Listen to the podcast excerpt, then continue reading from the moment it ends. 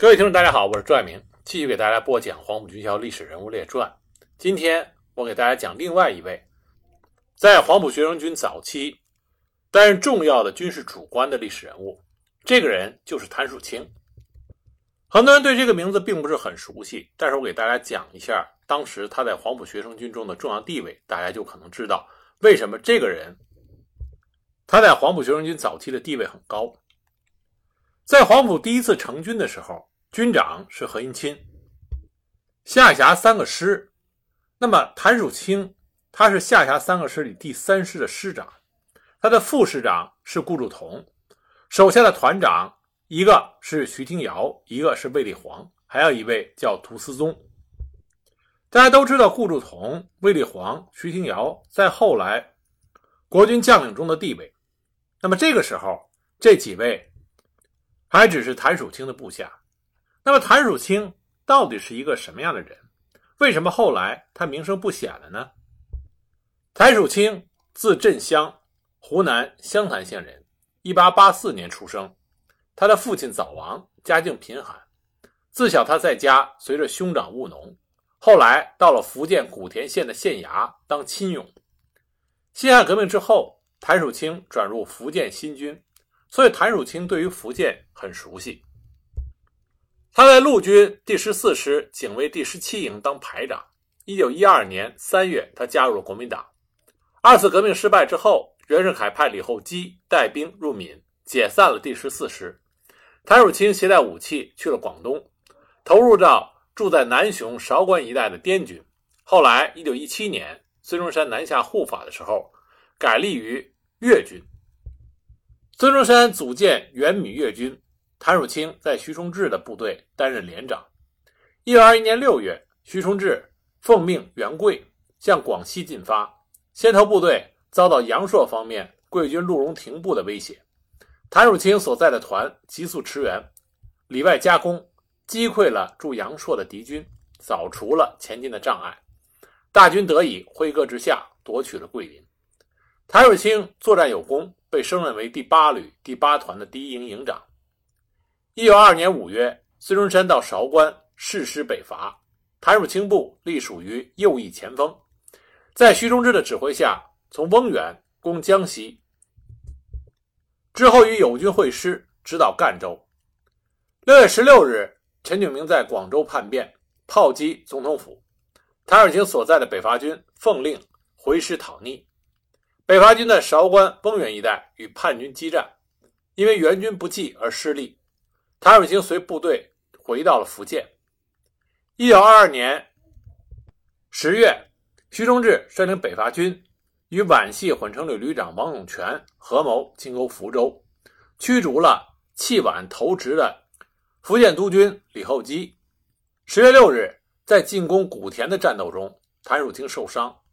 子弹从他胸前射入，从后背穿出，但是谭汝清果伤力战，骁勇当先，一鼓作气就攻克了险要的水口。北伐军乘胜攻下了福州，谭汝清因功升任为第八旅第十五团团长。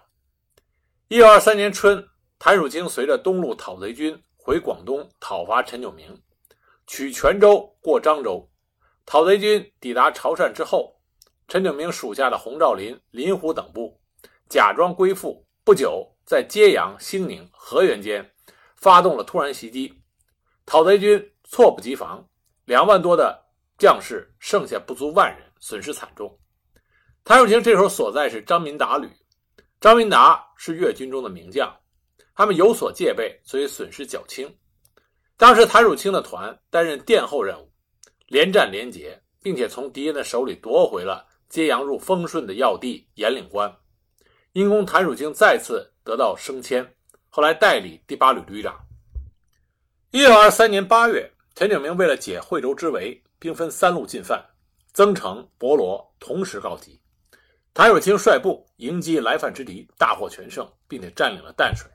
之后又协同友军攻克了平山，击退来犯之叛军。一九二四年春，孙中山将粤军各部。统一整编为建国粤军，徐崇智为总司令，蒋介石为参谋长，谭汝清改任第七旅第十三团团长。这期间，徐崇智因为贪酒好色，而且欺鸦片，回师的时候又遭受了挫折，曾经一度受到孙中山的责备，他一气之下躲到了上海。因此，这个时候粤军中群龙无首，蒋介石作为参谋长，逐步掌握了粤军中的军权。谭守清这个时候非常识时务，他马上要攀附蒋介石，所以跟蒋介石建立了比较好的关系。一九二五年初，第一次东征开始，谭守清部序列前锋，下石龙，攻淡水，夺取海陆丰，并且在里湖、棉湖、河坡等处经历了大小数十战，平定潮汕。谭汝京立下了不少战功，他晋升为建国粤军第四师第七旅旅长。一九二五年七月一日，国民政府在广州成立，军队统一编组为国民革命军。蒋介石在逼走徐崇智改编粤军的时候，得到了谭曙清的内应，因此谭曙清的部队被编为国民革命军第一军第三师，任命谭曙清为师长兼第七团团长，归蒋介石直接指挥，并且蒋介石派了一批黄埔学生。进入到谭曙清部，来补充谭曙清部的军事指挥力量。一九二五年十月，蒋介石率师进行第二次东征，直指惠州城，与叛军血战不下。惠州之战是黄埔成军以后的一场恶战。蒋介石指挥炮兵炮轰惠州城，谭汝清也命令自己部下的炮兵炮轰城西南角。在硝烟弥漫中，谭汝清的部队。登上了城墙，紧接着在华阳附近的塘湖与叛军的主力林虎部遭遇，虎战受挫，谭汝清部退守阳湖角。最终在与何应钦指挥的第一师和李济深指挥的第十一师的援助下，三个师协同作战，才脱离了困境，歼敌约五千。然后他率部追击窜入福建境内的叛军。根据以上这一系列的描述，我们可以看到。谭汝清在粤军中的的确确是屡立战功的悍将。他在北伐军中的地位，一方面是他战功卓著，另一方面呢，是由于他忠心追随着蒋介石，因此蒋介石对他颇为提携。一九二六年七月，国民革命军北伐湘鄂，十月初，第一军由军长何应钦指挥，东进福建。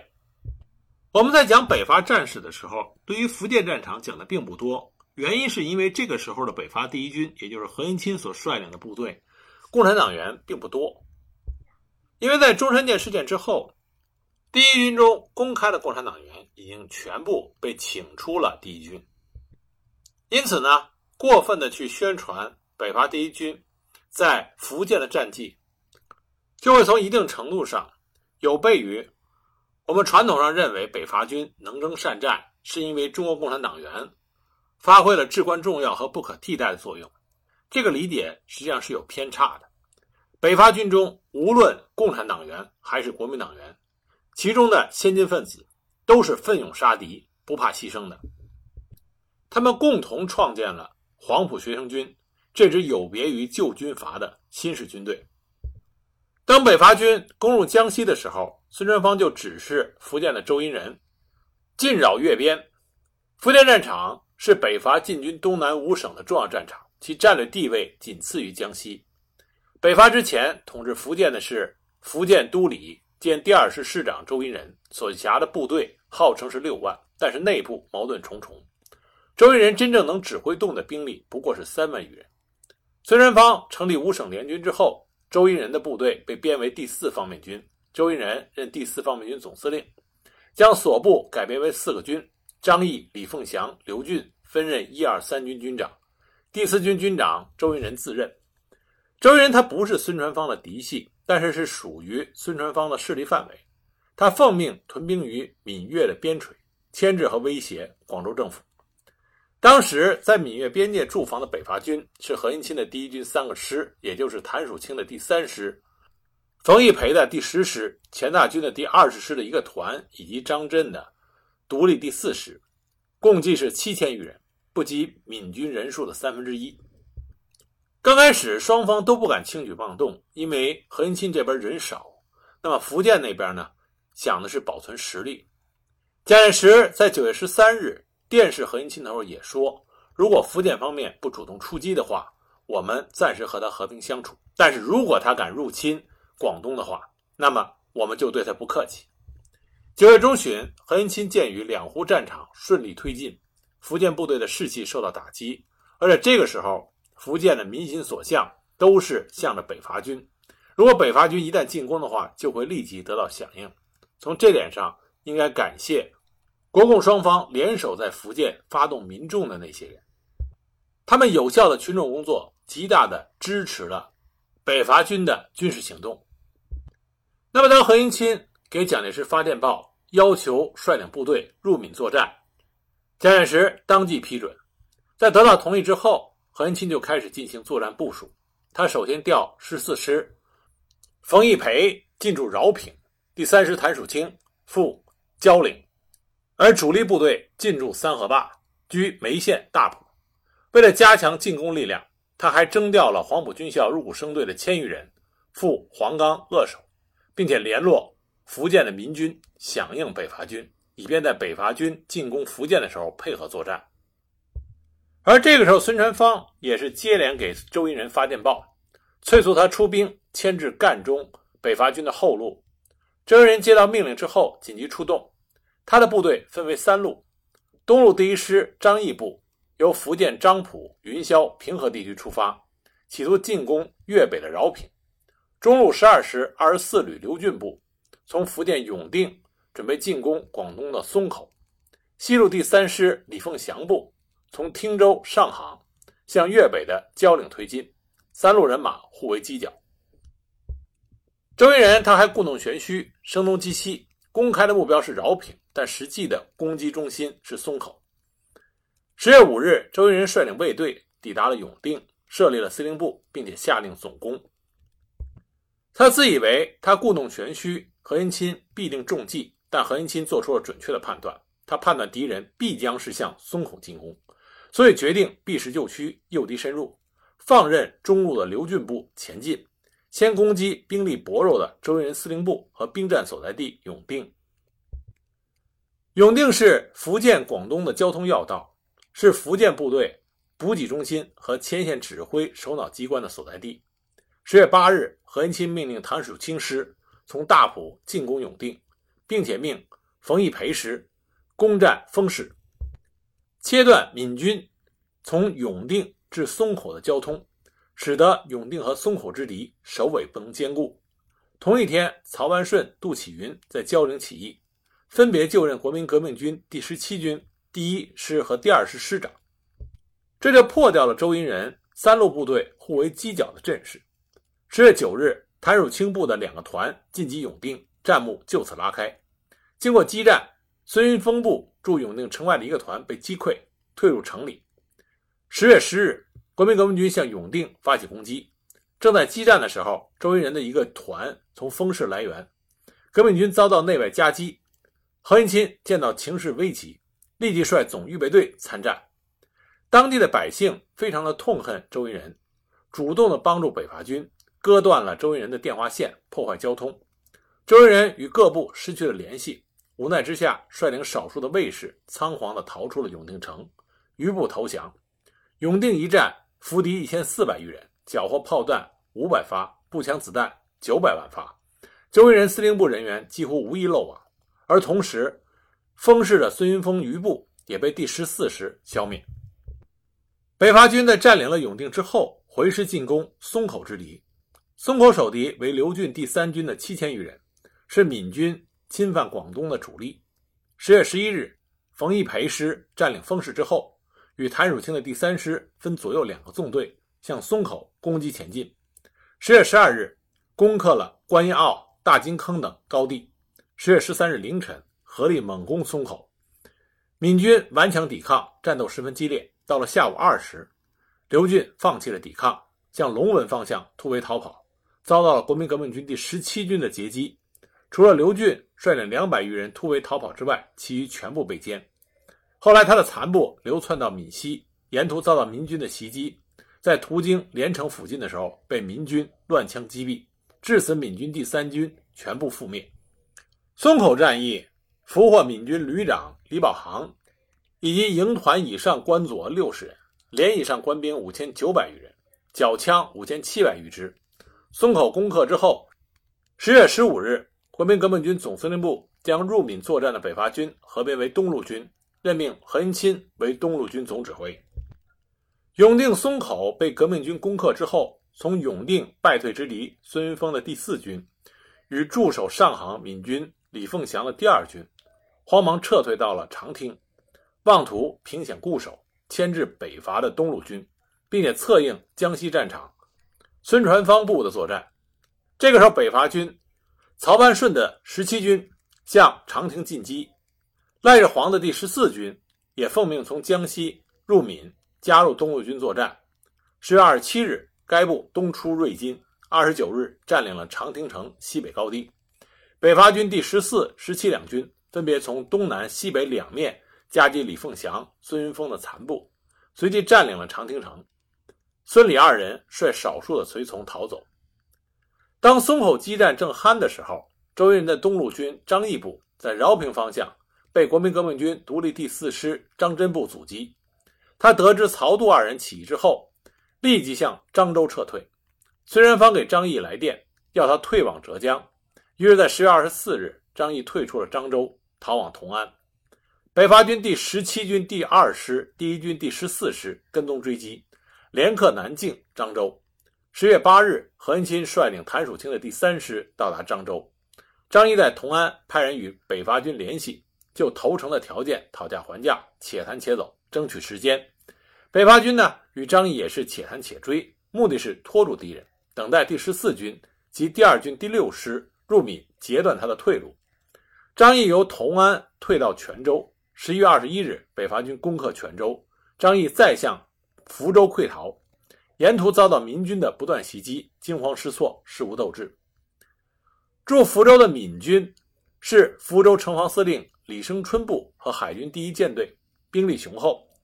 北伐军兵临福州城时，中共福州地委书记方尔浩、国民党左派代表施秉正。以及何应钦的代表都先后和李生春谈判，争取他抑制反正。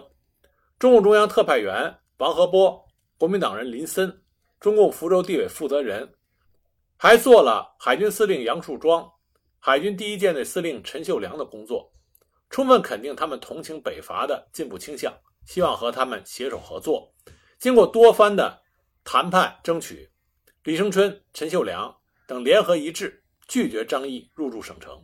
十二月二日，李陈二人发表了联合宣言，表示服从国民政府，加入北伐阵线。国民党福建省临时省党部推举李生春作为保安司令，维持省城秩序。李生春、陈秀良等复议北伐，为国民革命军占领福州、消灭张毅的顽军创造了条件。十二月九日，北伐军进占福州。十八日，何应钦进入福州。将各路民军改编为新编第一军，以谭汝清为军长。驻上杭的周荫人的李凤祥部看见手下两个旅长曹万顺、杜启云已经起义，而刘俊败亡，自己成了光杆司令，只剩下骑兵两个营、炮兵一个团，只好退往长汀与孙云峰合兵。十二月二十九日，北伐军第十七军第一师与第十四军第二师会合，攻打长汀。李孙二人率部弃城而逃。北伐军在福建作战的胜利，消灭了孙传芳手下的第四方面军，粉碎了孙传芳利用福建进攻广东革命根据地的阴谋，打通了北伐军由闽入浙的通道，有效地配合了北伐军在江西战场同孙传芳的决战，为进军苏浙皖创造了条件。北伐军在福建战场迅速取得胜利的原因。首先是闽军内部矛盾重重，没有能够形成一个统一的指挥和领导核心。闽战初期，孙传芳命令周荫人掌握了福建的军政大权，将福建境内各军统编为第四方面军。但是闽军各部仍然各占一方，从来没有真正的统一过。就是北伐初期，周荫人统治最得势的时候，他所能指挥动的部队不过是一半。张毅自成系统，与周荫人分庭抗礼。周派旅长孔昭同跟踪监视张毅的行动，而第二军李凤祥同周荫人也有矛盾。周荫人派亲信刘俊，第三军尾随李凤祥部，准备随时缴了李凤祥的械。此外，闽西陆军和海军的矛盾也很深。由于闽军内部矛盾重重，各军之间互不协调，貌合神离，相互之间各自提防，因此在战争中势必是导致兵力分散、指挥不一、作战不配合。福建战场虽然闽军的人数数倍于北伐军，但是北伐军能够有效地利用闽军的矛盾和弱点，各个击破，战而胜之。但，这里边何应钦的指挥、军事指挥有很多可圈可点之处。其次，国共的合作积极，开展对闽军的争取和瓦解。这里我们说的是国共积极合作啊，是个双方面的。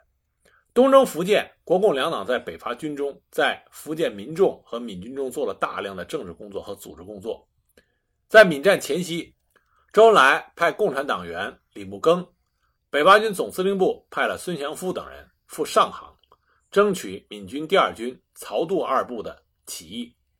共产党人。王和波、郭迪仁、朱基磊、徐琛、陈明，国民党左派陈卓凡、张旭高等人，以东路军政工人员、国民政府地方干部、工农运动特派员等各种身份，在军队中进行政治教育，治理和整顿地方政权，建立和健全工农团体，组织民众积极的支援北伐战争。中共福州地委书记方尔浩、蔡山，共产党员陈烈。国民党人牛永健、林森，国民党左派施秉正等人，亲自到闽军中做统战和策反工作，策动福建的海军起义，争取福州城防司令反正，分化和瓦解敌军，对于加快福建作战的胜利进程起了重要的作用。再次呢，人民群众的支援和福建民军的配合，广大工农群众之前参战，福建战场也不例外。北伐军入闽之后。福建人民就以各种形式踊跃地支援前线。革命军攻打永定城的时候，群众自动组织起来，割断电线，破坏交通，使周荫人与各部队失去联络。北伐军所到之处，福建的工人、农民纷纷地组织运输队和交通队，为军队挑行李、运粮食、送弹药、侦察敌情、联络交通。人民群众的踊跃支援是北伐军克敌制胜的重要原因。福建。在对群众进行革命教育这方面做的是非常不错的，这也是为什么在后来中国共产党建立中央根据地的时候，福建是中央根据地重要的组成部分。它的群众基础就是在北伐的时候打下来的。但这里我们也要看到福建的另外一个特色，就是福建的民军军事实力非常的强劲，这也是大时代中福建这个省份。一个非常突出的特色。周荫人都闽期间，横征暴敛，人民不堪其苦，以抗周自卫相号召，自发的聚众反抗，各地民军应时而起。福建境内南起永定、龙岩、上杭，东到莆田、惠安、晋江，西至连城、清流、长汀，闽北、闽中，纵横数十个县，民军分起，数不胜数。人多的三四千，小的三四百，对于周云人的部队都抱有敌意。福建战役打响之后，闽西的民军罗伟部在清流、连城等地截断了长汀闽军逃窜的去路。闽南的陈国辉、叶定国、陈烈臣、林振民各部，或者合攻泉州，或者进击长泰，或者袭扰漳州。闽北的卢兴邦部阻止了延平南下增援之敌。骚扰和袭击周荫人部，总之，各部民军在肃清省内各敌方面都立下不小的功劳。福建民军大部分来自于农民，深受军阀的剥削和压迫，有反帝反封建的要求，对于北伐军在福建战场作战起了很重要的配合作用。因此，在闽战结束之后，东路军将福建民军收编为三个师、一个独立旅和三个独立团，组成了新编第一军。委任谭树清为军长。在控制了福建全境之后，何应钦很快就奉蒋介石的命令，继续北上，与孙传芳的部队进行作战。他把谁留下呢？他把谭树清留下了，因为谭树清是新编第一军的军长。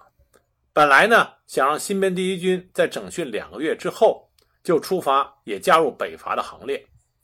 但这些民军头领很多都是占山为王或者是画地为界的军阀和土匪。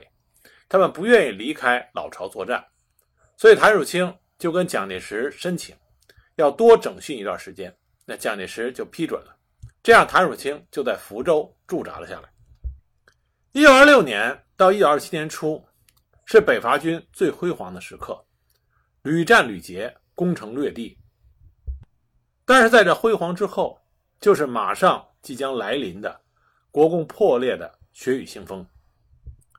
福建中国共产党的组织发展起步的比较晚，但是发展的速度非常快。